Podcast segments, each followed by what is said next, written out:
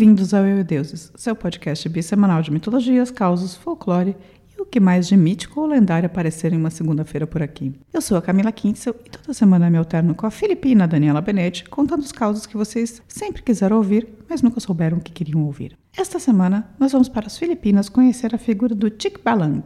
Já adorei esse nome porque é uma mistura de TikTok com balanga, que é o que a maior parte das pessoas faz no TikTok mesmo, né? Então, Tik Balang. Tá maluco, tá doidão?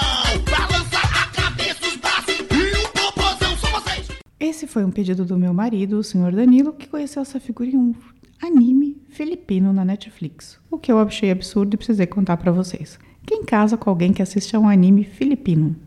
Eu.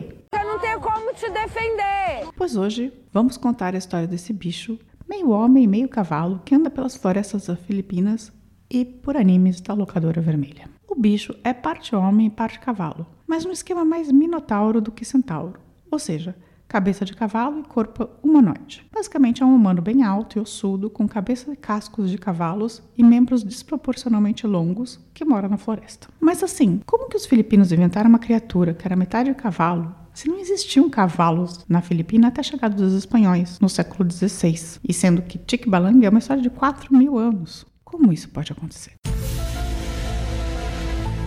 Pois várias fusões e sincretismos e maluquices aconteceram nessa história. Primeiro, existia a figura de Tikbalang antes da chegada dos espanhóis, mas muitas vezes ele era tido apenas como, mais como um trickster, uma criatura que protege a floresta e te levaria para uns passeios desagradáveis caso você não a respeitasse, como um curupiras. Aí, junto com essa ideia do espírito, houve nas Filipinas a presença grande de indianos, que tinham no panteão hindu um deus chamado Hayagriva. Basicamente, Hayagriva era um deus hindu que era um dos avatares de Vishnu, né? uma das representações de Vishnu. E ele era como? Pois tinha o corpo humano e a cabeça de cavalo. Ou seja, dois mil anos antes de Cristo, ainda que não existissem cavalos na Filipina, os indianos já apresentavam esse animal como um avatar de um dos seus deuses para aquelas comunidades.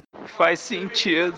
Mas não é só. No século VI, mercadores chineses chegaram às Filipinas e eles vieram com cavalos. Ou seja, depois do primeiro contato e de outros desde 2000 a.C., os filipinos viram cavalos pela primeira vez. Então eles só tinham visto representações. Mas esses cavalos eles estavam de passagem, eles não ficaram lá nas Filipinas. Eles foram embora com seus do- donos chineses. Nove séculos depois, quando o folclore de uma figura que morava na floresta e tinha cabeça de cavalo já havia evoluído bastante, os espanhóis chegaram com seus cavalos de verdade, aí se estabeleceram com os cavalos na Filipinas e só fizeram da lenda ainda maior. Louco, né, gente? El caballo volador, ja, ja, ja, ja.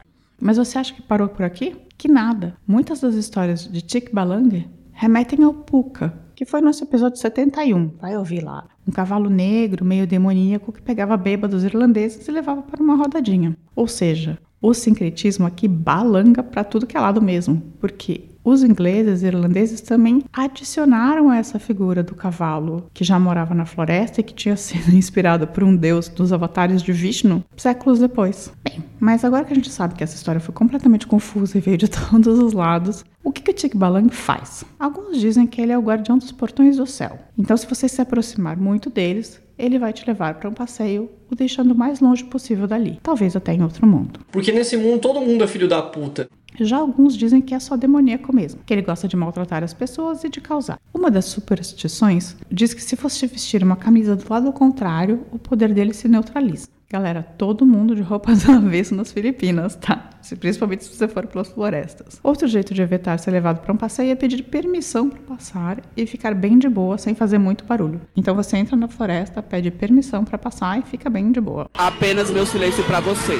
Os Tikbalangs moram nas partes mais escuras das florestas. Em geral, suas casas são embaixo de pontes, alô goblins, touceiras de bambus ou em bananeiras. Também podem morar no topo de algumas árvores, mas eu gostaria de saber como eles sobem nas árvores se eles têm cascos no lugar de mãos e pés. Para domar um Tikbalang, você precisa arrancar três espinhos afiados que fazem parte da crina do bicho e fazer disso um talismã, bem parecido com o Puka. Mas primeiro você deve subjugá-lo com uma corda especial em volta do seu pescoço e montá-lo. Então rola um momento touro mecânico e o nosso cowboy tem que ficar lá, em cima do bicho, segurando ele da coices e para todos os lados, até o bicho cansar. Se ele cansar, sem você cair, ele reconhece a derrota e começa a te servir.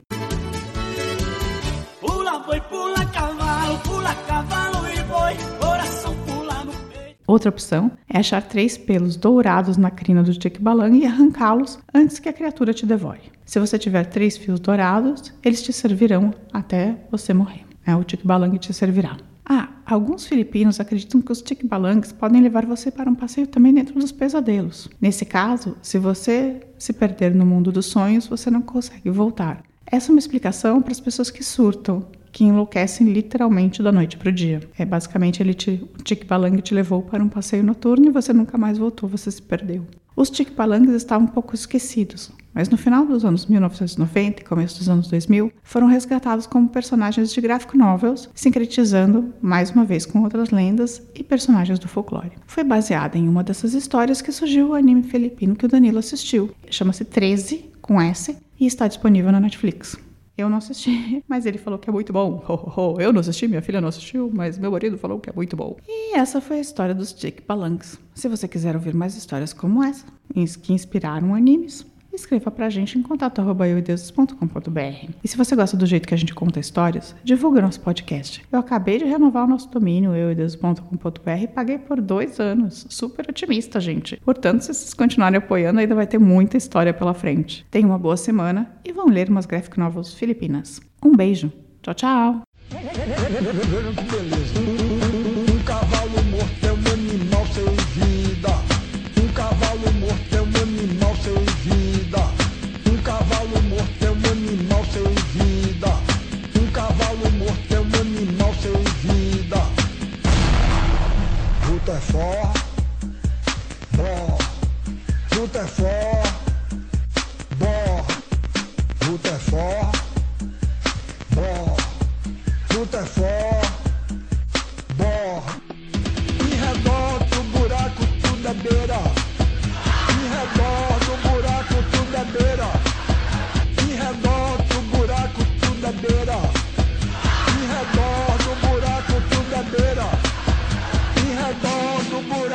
beira. Em redor do buraco tudo